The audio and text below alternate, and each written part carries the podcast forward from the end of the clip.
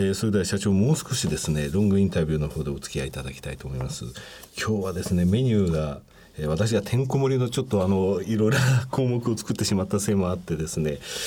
えー、また決算が良かったのでどうしてもこの部分はお話したいというのがありました、えー、そのためですね先ほどあのショートの方で、えー、これからの事業展開のところなんですけれども、えすごくまとめてお話しいただいてしまって恐縮なんですね、えここの部分をあのゆっくりとじっくりとお話しいただきたいんですがこれから警備警備って言いますか、えー、総合警備保障としてですね、えー、日本の警備こうあってほしいとかですねこうあるべきだと個人法人それからこういうニーズもあるだろう自分たちとしてはこういうふうに守りたいそういう思いもう何でも結構ですのでねお話しいただければと思うんですが。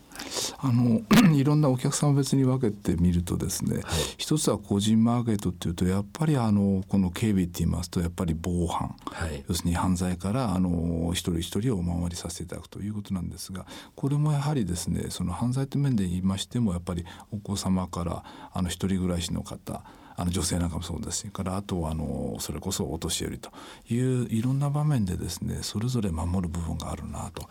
いうことでもございます。でそれそれぞれに応じてですね今度はあのいわゆる防犯のみならず事故防止ということもございます。例えばお年だったらあの転倒された場合すぐ駆けつけられるとかですねいうこともございますしあとはあの昨今のあの例のストーカー犯罪だと一体どうするかということもございます。からあとお子様向けの部分で言いますとですねやっぱりそれはは登下校中心配だとかいうこともございますしさらにはですねベビーシッターのをどうするかっていうような議論もあるんですけどもいずれにしてもそういう中でですね個人向けのいろいろなそのこうサービスというのがですねもういっぱいあるとあらゆるものが必要になってきている中にあってそれらを一つですね、まあ、ワンストップで何かできないのかなと。で私どもがもちろん全てじゃなくて私どもあの領域と私どもがお願いする領域というのはいっぱいございますんで、はい、そういうの一つですねやっぱり作るべき部分があるのかなと。この部分のですね展開がかなりまあ広がりがあのあるんじゃないかなというふうに思っております。いやあの私の母が実はですねその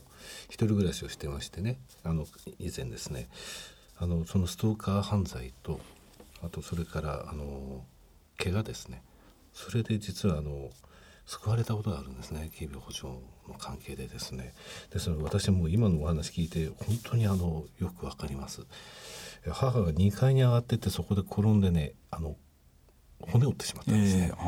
あそれは。それでそれお正月2日目3日目の時で、うちに電話がかかってきまして、えー、どうもお母さん2階に行ったっきり戻ってきてないというお電話がかかってきていったらですね2階でも動けない状態だったんですね本当に感謝しましたですね。いやそうじゃなかったらどうなってたかと思うとちょっと怖いんですけれどもね。まあ、おそらくその流れで言いますと、はい、あのいわゆるなんていますウェアラブルないろんなですね、はい、端末がもう少しいろんなのがあればなということでありますけども、はい、いずれにしてもですね警備の今のその110番って言ったってかなり範疇が広いんですけど、はい、119番。含めてのですねそういう面での,、まあ、あのサポートって言いますか、はい、安全安心をですね私どもがあの警察なり消防なりに代わってとりあえず一時対応できるというね、はい、これが多分一番あの今後のニーズとしてものすごく多いと思います。携帯があるから大丈夫じゃないんですね、えー年寄りの場合は携帯がないところで転んで、ね。えー、あの骨を折ってしまうと動けないですからね。はい。えー、今の個人のお話ですけれども、えー、えー、地方自治体を含めてですね、えーまあ、法人といいますか個人以外っていう部分のお話も、えー、もっと深掘りさせていただきたいんですけど、ね。はいはい、あの自治体の議論に、まあ、あのちょっとあの着目しますとですねやっぱりあの過疎化が進むということになります、はい、そうすると先ほどのようなですね例えばお年寄りのですね民生委員さんなりあるいはあの119番頼むっていうのもなかなか無理な分があるんで、ね、さて困りましたっていうことの、うん、まあそのいわばですね我々がサポート要員としてなるというのもございますしもう一つはですね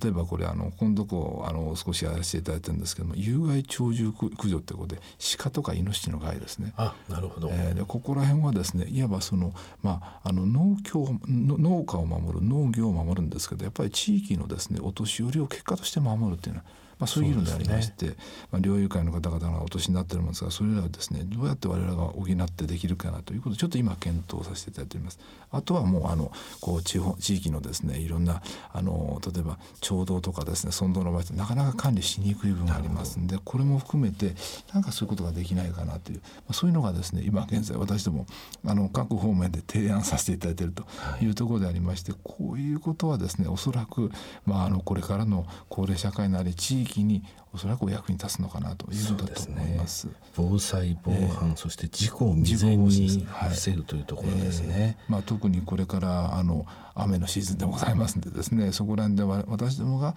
その一時ウォーニングを発するあるいは監視役を務めるということが何かできないのかな、まあ現にしてるもございますですね、はい、いうことでございます。あともう一つはやっぱりあの日本の製造業だいぶこう海外に移転しておりますけども、ね。はい、やっぱり製造業の方々で大手のメーカーさんもそうなんですがやっぱり本業回帰という長いなもんですから今まで自前で抱えた部分っていうのはやっぱりアウトソーシングっていう、はい、これが、まあ、あの日本のですね戦後、まあ、1960年代70年代だいぶこうアウトソーシングした。それ一時期また戻したのがですね、はい、また今度戻りそう,、そういう流れでございますんでこういう中でのですねあのいろんなその私どものあのご提案なりあるいは先ほどちょっと申し上げましたようなあの日産さんのですね関係の案かもまさにそういう一連の流れだと思います。あとはあの安全安心でもですねその例えば食品産業のいわゆるフードディフェンスということもございます。はいはい、こういうところを含めて、まあ、もう一つ大きな部分はやっぱり情報セキュリティという部分でございます。でこれに対する、まあ、あの取り組みっていうのをですね私どもでもですね少しずつやってると。ホームページをですねずっと定点観測しまして、はい、でおかしいなってところですね。あのチェックしながらあのこれおかしいですよって言ったらですねすぐそのそあのそこからですねまた変なとこ行ったらこれがですねウイルスかかったところになっちゃうということにならないようにというそういう今サービスもやっております。あの先ほど海外分野海外に進出されているそのメーカーさんとかですね日系企業のサポートっていうお話ありましたけれどやはりあの東南アジアが中心でいらっしゃいますね。はいえーあの今東南アジアいろんなことが起きてますのでね あの御社に守ってほしいっていう企業さんやっぱり多いですよね。あとそれから先ほどあの日産さんの話でもありましたけどあのそのアウトソーシングの部分でいきますと法律もですねやはりあのそういう形で一時一回企業さん自分の中に持ったものを出すという形に、えー、自民党政権になって明らかに変わろうとしているという状況でございますよね。となるとやっぱり風は吹いてますね、御社に。それにもう一つはですね、はい、あの人手不足の状況がどんどんどん続いているという言いますかそういう中でやっぱりあの生産年齢事項がですねこう減ると。いう中にあっては私どもでとにかくまあ規模の利益じゃないですけどいろんな形でですね、はい、マルチのあのマルチタスクでですねいろんなところを兼ね合わせながら、はい、あのセキュリティをあの満たさせていただくということじゃないかと思いますね。はいいやけどそういう中でもその販管費前期費で約 10, 10億円減少させたということなんですが、はい、やっぱりシステム化が進みという部分も大きいんですかね。一つはそれがあると思います。はい、あともう一つはやっぱりあのこの私ども伸びていく時期に、まあ、いろんな会社作りましたんですけど、はい、やっぱりその管理部門の集約化というのが一番大事なんですね。からあの本当にこう警備の分はこれはもうあの絶対的にですねこれ必要な分というのも決まっておりますんであとはその管理する分を一体どういうふうにするかということでそこら辺をどんどん削減してきたということでございます。ただメンテナンスビルのメンテナンス、えー、警備それからその工事、はい、となるとビルあのゼネコさんに作ってもらったらその後全部